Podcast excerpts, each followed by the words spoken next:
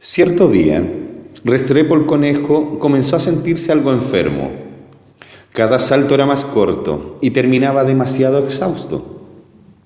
Había dejado pasar los días echándole la culpa a una zanahoria cocida que le convidara Zoila, más cuerda, su nueva vecina, aquella vez Trus. Pero al notar que no mejoraba de la guatita, decidió acudir a un doctor que, aunque fuera doctor de moscos, algún alivio podría recetarle.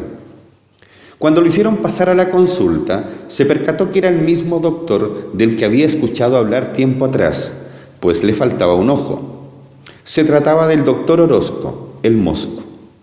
Sin recordar muy bien por qué se le hacía familiar, le contó Restrepo el conejo el mal que hace días lo aquejaba y que ya ni saltar le permitía.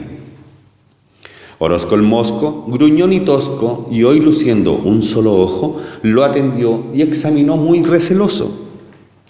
Al cabo de un rato, luego de hacer algunos cálculos y preparar una poción especial, le pidió beber de aquel brebaje y pasar al baño. No se te ocurra limpiar nada, que es necesario estudiar todo lo que sea que de tu estómago salga, le señaló el doctor. Restrepo el conejo, obediente, le hizo caso y muy despacio se fue al baño. No tardó mucho en salir, como bien lo había previsto Orozco el mosco, pues era de conejos no demorar en ciertos menesteres, incluyendo ese. Pasaron los minutos y Restrepo el conejo seguía en la consulta nervioso, cruzándose de brazos y atento a que regresara del baño Orozco el mosco, junto a su diagnóstico.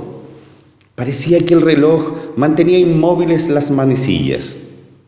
Hasta que se abrió la puerta y apareció el doctor, satisfecho consigo mismo, y procedió a sentarse en su puesto frente a Restrepo el conejo, que pálido aguardaba.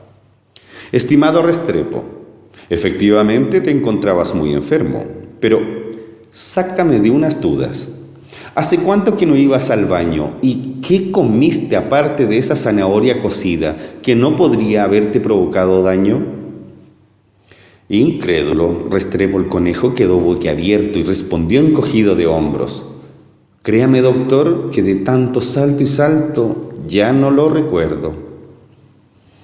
Esto es bastante extraño, y como mosco te lo cuento.